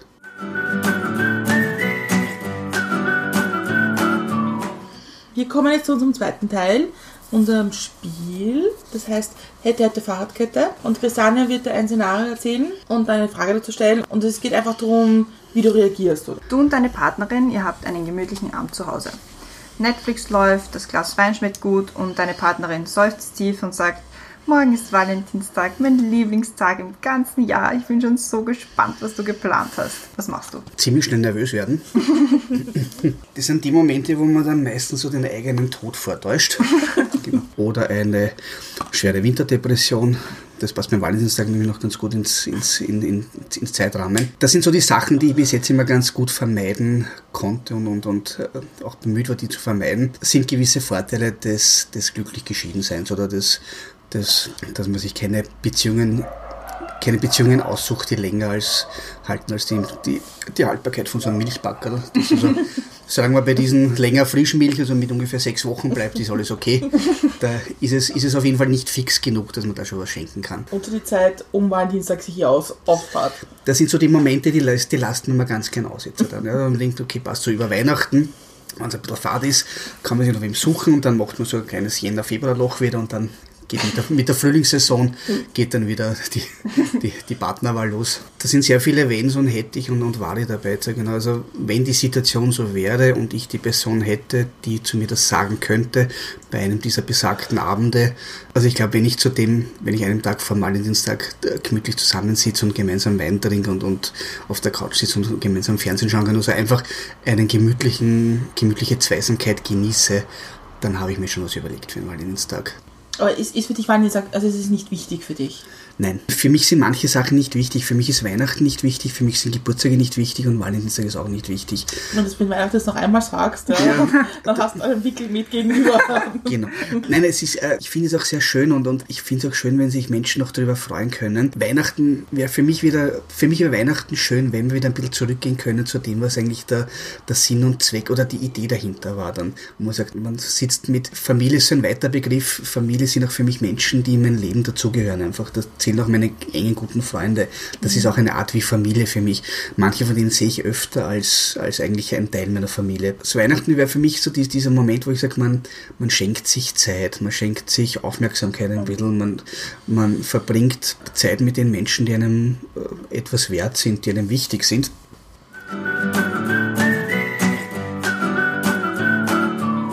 Wir kommen jetzt zu unserem zweiten Szenario. Du kommst durch widrige Umstände in ein Zeugenschutzprogramm. Du darfst dir eine neue Identität aussuchen. Du darfst alles machen, es darf überall auf der Welt sein. Das muss nur was, was Neues sein. Wer bist du? Ich meine, die widrigen Umstände sind jetzt für mich immer ziemlich interessant. Weil wenn ich ins Zeugenschutzprogramm reinkomme, habe ich schon ein bisschen was am Kerbholz. Oder ich habe zumindest irgendwas beobachtet, was nicht zu beobachten gewesen wäre. Eine neue Identität, also muss ich sagen, ist sehr schwierig für mich und ich muss ehrlich sagen, ich wünsche mir, dass das, dieser Fall nie eintritt, weil ich, ich weiß, ich müsste damit auch meine Familie aufgeben. Bei unserem nicht. Also Familie Die müsste ich nicht dürfen- aufgeben. ja, okay, dürfen okay, weil, weil das, das ist etwas, wo ich das wird mir wirklich schwer fallen. Es sind nicht viele Personen, aber es ist eben meine Familie. Ähm, wir sind dann noch zu dritt plus meine Eltern, wären fünf Personen, äh, also mit meinen Kindern. Wo ich sage, das, das würde mir wirklich sehr, sehr schwer fallen. Wenn die wissen, dass ich woanders bin, dass ich glücklich bin, ist das Ganze schon Sie dürfen ja weniger. auch besuchen. Also Ja, das, ja. Ist, ist, das ist in unserem Zeugenschutzprogramm, das kann eigentlich total viel. Mhm. In dem Fall geht es eigentlich nur darum, dass du dir eine neue Identität aussuchst. Sind Sachen, man überlegt sich immer sehr viel, was würde ich gern machen, wer würde ich gern sein. Hat sich bestimmt in den letzten, nicht nur Jahren, so jetzt mittlerweile kann man schon sagen, in den letzten Jahrzehnten, bestimmt in den letzten zwei Jahrzehnten, permanent auch gewandelt. Irgendwann mal wollte man sein, wahrscheinlich nur mehr erfolgreich und reich und, und, und alles drum und dran mit einem schönen großen Haus. Das erfolgreich sein gleichzeitig auch viel Arbeit haben bedeuten kann, nicht immer muss, kann, äh, wird dann später bewusst, dass Reichtum nicht immer nur ein Vorteil ist, auch auf den Nachteil wird einem später bewusst, dass jemand, der viel für seine Familie arbeitet, nicht unbedingt eine glückliche Beziehung führt, wird einem später bewusst. Deswegen bin ich von, den, von all dem wirklich komplett weggegangen. Wenn ich die Möglichkeit hätte, sind, sind, sind zwei Sachen, die mich sehr, sehr stark reizen, wobei ich noch nicht genau weiß, welche. Eine ist wahrscheinlich und die zweite ist halt einfach ein bisschen fantastischer. Ich mag den Winter nicht, ich mag das schöne Wetter. Also eins wäre für mich wirklich so eine liebe kleine, ein kleines Häuschen, ein, wie ein Bungalow. Es muss nicht viel sein. Ein Wohnzimmer, ein Schlafzimmer, Badezimmer, Toilette, ein Küchenbereich, ein bisschen einen, von mir einen kleinen Garten. Irgendwo im Süden vielleicht Spanien, Süditalien oder Griechenland auch, gefällt mir ganz gut, wo man sagt, man kann das ganze Jahr dort leben dann. Es wird im Winter nicht eiskalt, es bleibt angenehme Temperaturen, im Sommer schön warm, ein bisschen Selbstversorger sein, so weit wie es geht, auch ein bisschen das, was die Natur bietet, einfach verwenden können, um glücklich zu werden. Also das ist eigentlich das Szenario, nur wo es stattfindet, weiß ich noch nicht. Ob das jetzt ist irgendwo im Süden, wo es wirklich wärmer ist. Was mir gut gefallen würde, ist auch zum Beispiel ein Bauernhof, ein Vierkanthof zum Beispiel, wo ich sage, da kann man mit der Familie dorthin kommen, wo ich sage, einen Teil bekommt mein Bruder, mein Bruder ist im Behindertenbetreuungsbereich. Der sagt, er könnte das als Therapieplatz verwenden. Du hast innen einen, einen geschützten Bereich, wo Leute mal rumlaufen können. Du kannst eine Händel haben, du kannst von mir aus ähm, ein Schwein laufen haben. Also je nachdem einen kleinen Gemüsegarten. Nicht wenig, aber es ist jetzt nichts, wo ich sage, das ist alles so, so unvorstellbar viel oder auch nicht teuer dann. Das kann man sich äh, selbst züchten. Ähm, ein bisschen zu dem Autarken hin, ein bisschen zu dem Selbstversorgertum und ein bisschen zu dem Unabhängigen. Unabhängig zu sein von dem, phasenweise unabhängig zu sein von den, von den Launen eigentlich der Gesellschaft. Weil wenn ich habe, ein bisschen was, mein, mein Gemüse, man muss, ein bisschen was muss man vielleicht zukaufen, aber wenn ich habe ein Großteil, mein Gemüse, mein Getreide, vielleicht meine Händel, meine Eier, Wasser, zum Glück meistens eh noch, also momentan ist noch, ist noch kostenlos. Wenn ich das habe, dann bin ich nicht so stark abhängig von, von irgendwelchen Preisschwankungen. Jetzt dann geht es der Wirtschaft gut, geht es uns allen gut, geht es der Wirtschaft schlecht, geht es uns allen schlecht, dann kostet einmal die Butter gleich wieder viel, viel mehr, das andere weniger. Also einfach unabhängig sein von dem, was in der Welt passiert. Für mich auf mich allein gestellt oder eben mit diesen paar Personen, die Bescheid wissen dürfen, was ich mache. Nur wo das ist, weiß ich noch nicht. Das würde ich mir überlegen. Etwas ist schon in unserem Zeugenschutzprogramm, du musst etwas arbeiten. Du musst schon etwas tun. Ja, dann bin ich Bauer. Dann bin ich Bauer. Genau, das, also, ja. nein, nein, dann, dann, äh, nein, nein, dann, dann, natürlich, Selbstversorgertum ist was Schönes jetzt und das, aber um natürlich manche Sachen wie Energiekosten bewältigen zu können, muss ich was verkaufen. Das heißt, ich würde manche Sachen, ich, ich möchte, ich möchte meine Sachen selbst anbauen, auch selbst verwenden können, aber auch mit den Sachen, die da sind, einfach ähm, leben und von mir verkaufen können. Und wenn ich sage, natürlich, man wird nicht reich damit, aber so einen kleinen Bauernmarkt besuchen, alleine ist es, glaube ich, schwer stemmbar. Man müsste es kombinieren und man sagt, man hat dann eben eine, Thera eine Therapieeinrichtung. Eben, das war die Überlegung mit meinem Bruder mal gemeinsam. Eine Therapieeinrichtung, wo, wo sagt man, es kommen einfach Klienten hin, die dort Möglichkeiten haben, längere Aufenthalte, kürzere Aufenthalte, dann natürlich zahlen sie Geld dafür, mit dem können wir schon wieder was anderes stemmen. Also es sind ein paar Möglichkeiten.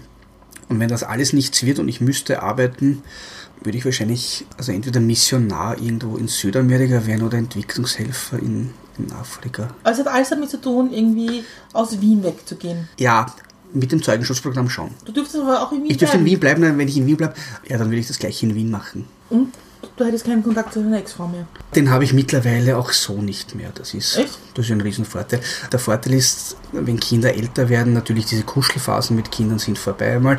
Dieses Busse vom Papa, das kriegen sie wirklich nur mehr dann. Oder das geben sie dir nur mehr dann, wenn sie was brauchen von dir. Oder wenn sie Geld wollen. Oder du möchtest sie oder du möchtest sie erpressen, dann Vorteil ist nein, dass, dass du im gewissen Alter keinen Kontakt mehr zu deiner Ex-Frau brauchst. Oder nur mehr sehr, sehr wenig. Man sieht sich, man nickt sich mal gemütlich zu, aber mehr ist es nicht. Ist es besser oder, oder ist es leichter für dich jetzt? Also das, ist es besser für dich, keinen, gar keinen Kontakt mehr zu haben? Ja, es ist ein Thema, das, das abgeschlossen ist für mich. Also ein Thema. Es ist ein Kapitel, das nie ganz zu ist, oder das Kapitel wird nie ganz geschlossen sein, weil, weil immer noch Kinder da sind. Wünsche mir, dass meine beiden Jungs glücklich werden, in welcher Form auch immer dann, dass sie mal Partner, Partnerinnen finden, dann, dass sie vielleicht mal heiraten wollen oder sich verpartnern wollen. Äh, vielleicht haben wir mal irgendeine eine, eine Feier dann von den Jungs, von einem von den Jungs oder von beiden. Und natürlich ist dann Mama und Papa auch dann dort. Aber Mama und Papa waren wir waren wir ab dem Moment, ab dem Moment der, der Geburt, war ich, war ich Vater und meine Ex-Frau war, war Mutter. Und das werden wir unser ganzes Leben lang sein. Wir sind immer Vater und wir sind immer Mutter dann. Wir waren eine Zeit lang, waren wir ein Ehepaar oder wir waren in einer Beziehung, wir waren ein Ehepaar, wir waren ein Paar, wir waren eine Gemeinschaft. Drei von den vier Punkten kann, kannst du mit der Zeit hinter dir lassen dann. Das Vater Mutter sein oder Eltern sein geht nicht. Das bist du dein ganzes Leben. Wenn du willst, du kannst natürlich das, das auch jetzt äh, dann hinten dann weglassen, aber das ist jetzt nicht der Fall. Aber ansonsten Kontakt zu deiner Partnerin, Ex-Partnerin, Partner brauchst du nicht mehr. Ist nicht zwingend notwendig. Vater und Mutter bist du immer. Eine Beziehung musst du nicht führen. Aber was ist zum Beispiel, wenn deine, wenn deine Söhne älter sind und sagen, Papa, ich habe mir überlegt, ich möchte jetzt heiraten, aber ich bin mir eigentlich nicht so sicher, ob das gescheit ist. Was sagst du? Da bin ich in, in einem Gewissenskonflikt, ja. Aus meiner eigenen Erfahrung würde ich, nicht nur würde ich, ich tue es auch phasenweise schon, was ich selbst auch nicht gut finde und da muss ich mich an der Nase nehmen, würde ich meinen Jungs davon, würde ich beiden abraten. Oder nicht komplett abraten. Ich, will- sagen wir so, ich, würde, ich würde ihnen empfehlen, dass sie sich vielleicht mehr Zeit nehmen, das zu überlegen. Dass sie gewisse Punkte einfach mit, mit äh, nachdenken oder ich kann ihnen gewisse Punkte erzählen, oder die Gründe auch, auch sagen, warum es vielleicht bei ihrer Mutter und bei mir nicht funktioniert hat. Einfach Sachen, die wir, wir waren auch jung, wir haben es nicht, wir haben es auch nicht gewusst und es ist, es ist ja nicht so, dass man sich kennenlernt und dann gleich einmal weiß, okay, man heiratet und dann weiß man gleich wieder, das funktioniert, das Ganze, das wird nie funktionieren, sondern das ist ein Prozess, der kommt einmal. Man lernt sich kennen. Ähm, bei uns ist passiert, wir haben halt dann, äh, es war ein Kind unterwegs und ab dem Moment, wo das Kind unterwegs bist, bist du schon nicht mehr jetzt nur mehr, bist du jetzt nicht mehr das Pärchen, sondern du bist schon die werdenden Eltern. Das heißt, du nimmst eine andere Rolle ein. Ab dem Moment hast du keine oder keine oder nur mehr sehr wenig Zeit nachzudenken, ob diese Beziehung auch das ist, was du wirklich willst. So, dann kommt das Kind, dann bist du nervös. Beim ersten Kind bist du aufgeregt, es ist komplett was Neues. Dann bist du Vater und Mutter, dann bist du schon Eltern. Wieder eine, eine gewisse Rolle. Ein Kind und mit zwei, also du bist einmal Beziehung, werdende Eltern, Eltern. Und dann kommt der Moment einmal, wo dann so ist, dass dich das Kind nicht mehr die ganze Zeit braucht. War dann bei uns einmal so, so ungefähr nach zwei Jahren, wo wir gewusst haben, es sind dann schon die Großeltern da, die sagen, hey, pass auf, nehmt euch mal ein Wochenende für euch. Und dann sitzt du am Wochenende gemeinsam da und hast nichts mehr zum Reden. Und dann weißt du, dass du, ja, du bist Mama und Papa, du bist Eltern, aber du bist kein Pärchen mehr. Und das ist dieser erste Moment, wo es, äh, der nicht lustig ist, der ist nicht einmal schön, also weil man einfach zweieinhalb, drei Jahre sich mit dem Thema nicht auseinandergesetzt hat. Das ist, äh, es, es hat so viel wichtigere Sachen gegeben. Man setzt sich damit auseinander. Es funktioniert einfach dann. Munter werden, einer macht das Flascherl, Windel wechseln, man ist ein bisschen eingespielt, dann mit Einkaufen gehen, das, das, das. Es ist, sind Zahnräder, die greifen ineinander. Du funktionierst als Mama und als Papa, als Eltern wirklich gut. Aber zu zweit als Beziehung, das ist keine Beziehung mehr dann. Oder, ja, es ist eine Beziehung. aber, aber Partnerschaft du, du, bist, du bist kein Liebespaar mehr. Ja. Und da, Ist das, dann- das ist traurig. Ist es dann hart auch an, an, an junge Eltern oder an, an, an werdende Eltern zu sagen, schaut, schaut auf eure Beziehung? Es ist wichtig, dass sie da dass man eigentlich davor weiß, ob die, dass man weiß, wo die Beziehung steht. Also für mich, für mich wäre wichtig gewesen, wenn ich gewusst hätte vor, vor der Schwangerschaft, wo steht die Beziehung, wo sehen wir uns auch wirklich dann, äh, wirklich so ein, ein Evaluieren. Man lernt sich jung kennen, man hat, man hat einen gewissen Weg, geht man gemeinsam, diese, diese ersten, erste Zeit mit der Verliebtheit und das ist alles was Neues, was Schönes und da, ähm, endlich eine Partnerin oder ein Partner, der, der es ernst meint. Also etwas, was ja in jungen Jahren nicht, nicht so oft der Fall ist. Also ich war jetzt nicht so, dass ich, seitdem ich 14 bin, permanent in Beziehungen war, sondern es war halt äh, eher was ein Novum dann. Dass man dann schon nachdenkt und, und vielleicht sich auch hinterfragt, auch die Fragen stellt, passt, wollen wir das jetzt einfach so weitermachen? Ist uns bewusst dann, sind wir die Beziehung, die wir beide wollen haben? Den, den Korne mit 23 jetzt fragen, wie stellst du eine Beziehung vor, ist ein anderer als den mit 42 zum Beispiel. Was erwartest du dir von dieser Beziehung jetzt? Äh, Ist mit 23 anders als mit, mit 42 oder auch mit 35 oder auch mit, mit, mit 32 bei meiner Scheidung dann? Da ändert sich, es ändert sich alles und man entwickelt sich auch weiter, was auch gut ist. Warum manche Beziehungen nicht funktionieren, ist einfach, hat einen gewissen Ausgangspunkt, den geht man einen Weg Weg gemeinsam. Nur dann entwickelt man sich weiter, besonders wenn man sich jung kennenlernt.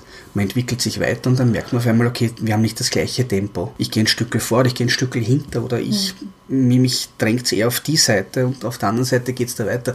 Sachen mit 23 sind, sind Werte, Vorstellungen, auch, was nicht unwichtig ist und wirklich ganz, ganz wichtig ist bei, bei, bei allen Beziehungen, das sollte jeder auch am Anfang gleich mal eruieren, wo steht man auch zum Beispiel politisch? Ich meine, Politik soll mein Leben nicht dominieren. Meine, Politik und Recht ist eh so eine Diskussion, eine schöne. Nein, aber soll mein Leben nicht dominieren, sondern, aber natürlich wenn ich jetzt sage, ich bin tendenziell jetzt vielleicht auf einer sehr liberalen, linksgerichteten Seite, möchte ich nicht auf der anderen Seite jemand haben, der sich dann später aber in die, eher auf die rechte Seite hin orientiert. Was jetzt nicht heißt, dass man komplett jetzt, äh, komplett rechtsradikal ist, aber, aber man bewegt sich ein bisschen halt in gegensätzliche Richtungen. Sachen, die für mich wichtig sind, sind für einen anderen unwichtig, aber umgekehrt genauso. Das sollte man alles im Vorhinein wissen oder, oder zumindest äh, abchecken. Geht das? Sind wir da auf einer, haben wir, eine, haben wir die Möglichkeit, haben wir einen Ausgangspunkt, mit dem wir gut weiterarbeiten können? Mhm. Weil dann kommt das Elternwerden, dann kommt die Schwangerschaft, das Elternwerden und dann kommen diese irrsinnig anstrengenden, aufwendigen und turbulenten Jahre, wo die Kinder klein sind. Und wenn du da nicht zusammenhältst, dann ist es vorbei gewesen. Wenn du da, wenn es davor schon grieselt, dann grieselt es immer weiter, weil dann sind mhm. Situationen, du bist einfach müde, du bist verschwitzt, du bist fertig, äh, der eine kommt zu Hause, ähm, bitte, jetzt musst du ein bisschen aufpassen, man legt sich hin, es bleibt keine Zeit jetzt für, für Gemeinsamkeit, für Zärtlichkeit, also äh, Sachen, die einfach weg sind. Mhm. Und wenn man davor aber sagt, okay, passt, wir sind fix ein Team, dann können wir diese Zeit überstehen und dann kann man danach wieder weitermachen. Mhm. Wenn es davor nicht funktioniert, geht es danach nicht mehr. Oder in, in wenigen Fällen bei mir hat es nicht funktioniert. Es ist, es ist schlimm, schlimm. Es ist traurig, wenn man, wenn man bemerkt, dass es eben nicht dahin geht, wie man die Ideen am Anfang hätte. Also meine Vorstellung ist auch gewesen, natürlich heiraten, Kinder bekommen, ein Häuschen bauen, einen Baum pflanzen, dann später auf einer Hollywood-Schaukel gemeinsam sitzen und den Enkelkindern beim Spielen zuschauen. Eine wunderbare Vorstellung. Ich meine, so, äh, die habe ich immer noch das, das, das ist, ist so ein, eine Idylle, die, die man sich wünscht. Nur wenn man dann merkt, dass es nicht einmal ansatzweise oder nicht einmal irgendwie in die Richtung geht, mhm. das ist schlimm zu erkennen. Und deswegen ist es dann gut und, und wertvoll und deswegen eben sage ich immer glücklich geschieden, weil ich sage, wir haben es geschafft aus dieser Lethargie, aus diesen, aus diesen gewohnten Wahnsinn, naja, wieso seid ihr eigentlich, die Frage ist ja oft kommen, warum seid ihr noch zahm eigentlich? Dann, na wegen den Kindern, na wegen der Wohnung, na wegen einem Auto, dann, das soll keine Ausrede sein. Aber es ist sehr oft der Fall und wie gesagt, ähm, ich war knapp bis sieben Jahre verheiratet und im Endeffekt haben wir schon drei Jahre überlegt, wie wir am besten aus dem aussteigen können. Und ja, deswegen ist dann immer die, die, wenn man es dann schafft, dann kann man sagen, okay, passt, wir sind geschieden, aber wir sind glücklich damit. Also nach unserer Scheidung haben wir zum Beispiel das beste ähm, Mittagessen beim Italiener gehabt. Gefeiert? Ja, es, es war so ein bisschen, also ich, ich habe dann später länger gefeiert, aber es war, nein, es, es, war, es war so ein, es war wirklich ein bisschen befreiend. Es war etwas, du bist wo drinnen, wo du, wo du dir Sorgen machst, wie du am besten rauskommst. Du überlegst auch, was ist, wenn man nicht rauskommt? Wie lange wie lang bleibe ich in dem drin? Wie lange wie lang halte ich so eine Beziehung durch? Jetzt, ich meine, das ist ja das, was sich mehrere die Frage stellen sollten. Wie lange schaffe ich das mit einem Partner, der mich vielleicht nicht wertschätzt? Oder es kommt dazu, es kommen dann Beleidigungen, es kommt Beschimpfungen, es kommen oft einmal Misshandlungen, die müssen jetzt nicht nur immer sexuelle Misshandlungen sein, verbale Misshandlungen, psychische Gewalt, dann physische Gewalt. Wie, wie weit gehe ich eigentlich dann? Wie weit schaue ich mir das an? Wie weit spiele ich dann mit? Wie viel Streit streite ich vor den Kindern, wie sehr möchte ich das, wie sehr möchte ich meinen Kindern ein schlechtes Vorbild sein. Weil zu all den Überlegungen, wie lange schaffe ich das, da bin ich sehr egoistisch natürlich dann, aber die Frage, die ich mir dann wirklich gestellt habe, war, wenn die Kinder nur die ganze Zeit sehen, Mama und Papa streiten die ganze Zeit jetzt, wegen jedem Ding und die Mama schimpft dem Papa und der Papa mit der Mama dann, dann lernen sie nichts anderes.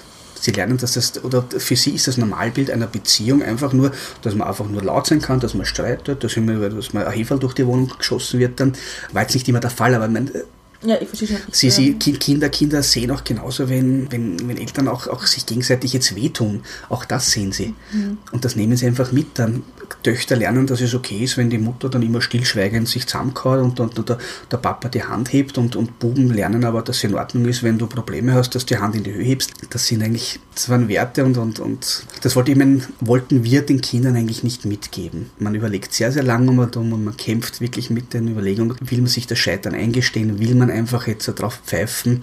Aber ja, das Leben geht auch als geschiedene Mutter und als Vater geht weiter. Wenn du aus dem draußen bist, aus dieser wirklich Gefangenschaft und beide die Möglichkeit haben, dann ein Leben abseits von, von diesen auch nicht mehr leiden können zu leben, dann kann man sagen, ja, wir sind glücklich geschieden.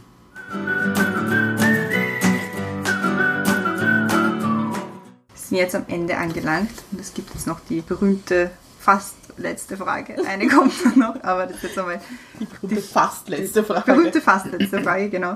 Und zwar, gibt es noch etwas, was du uns gerne sagen möchtest? Es gibt sehr viel, das ich sagen will und es gibt auch sehr viel, das ich nach wie vor immer wieder sagen werde. Ganz wichtig ist, man darf nie still sein, man darf nie ruhig sein, man darf nie aufhören, sich gegen Missstände zu erheben und zu wehren. An alle, die noch vorhaben, irgendwann einmal Beziehungen einzugehen oder zu heiraten, nehmt euch kein Beispiel an mir. Nicht zu heiraten ist kein Nachteil, aber heiraten ist auch, äh, ist bestimmt etwas Wunderschönes. Und wenn man den richtigen oder die richtige Person, Partnerin, Partner gefunden hat, ist bestimmt auch was sehr Schönes. Dann danke fürs Mitmachen.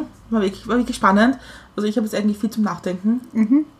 Ja, es ist halt, weil Beziehungen auch immer schwierig sind. Also ich glaube, das Thema Beziehungen, weil es ja jeder irgendwie anders sieht und das irgendwie anders spürt, ist es auch immer wichtig, anderen Leuten zuzuhören und das mitzunehmen für sich selbst. Deswegen danke, dass du so offen warst. Es ist sicher auch nicht so easy, über Sachen zu sprechen, die nicht so schön sind. Nein, es ist nicht einfach, aber ich denke mal, es ist, es ist auch wichtig. Es ist wichtig, über Sachen zu, zu, zu reden, die nicht immer einfach sind. Oder auch die nicht funktioniert haben. Also das Wichtige, das Wichtige für mich war einfach auch dieses, dieses sich selbst hinterfragen und reflektieren. Kurz nach meiner Scheidung jetzt äh, habe ich nicht eingesehen, warum das mir passiert ist und warum das alles so ist. Dann, man denkt darüber nach, man reflektiert, man, man versucht auch zu eruieren, woran ist es gescheitert oder warum hat es nicht funktioniert. Es liegt nicht immer nur an, Pa- an dem Partner, an der Partnerin, sondern eigentlich sehr, sehr, sehr, sehr stark an einem selbst. Man wollte nicht, man war sich nicht sicher, vielleicht war es auch nicht das Richtige. Also Es gibt viele, viele Möglichkeiten, aber darüber nachdenken, sich zu hinterfragen und auch eingestehen, ja, es hat in meinem Leben etwas nicht funktioniert, aber das ist eine von diesen Rückschlägen, die zwar kurz, kurz aufhalten, aber nicht komplett den Weg stoppen. Danke auf jeden Fall fürs, fürs Offensein. Bitteschön. Äh, die Christiane ist jetzt die wirklich, wirklich, wirklich, wirklich, wirklich wirklich letzte. allerletzte Frage. Und zwar, wir sind ja immer noch bei mit Milch und Zucker, auch wenn es jetzt das Valentins-Special gibt. Aber unsere letzte mit Milch und Zucker-Frage ist wie immer, wie trinkst du deinen Kaffee? Schwarz ohne Zucker, ohne Milch. Also schwarz ist meistens ohne Milch und aber auch ohne Zucker.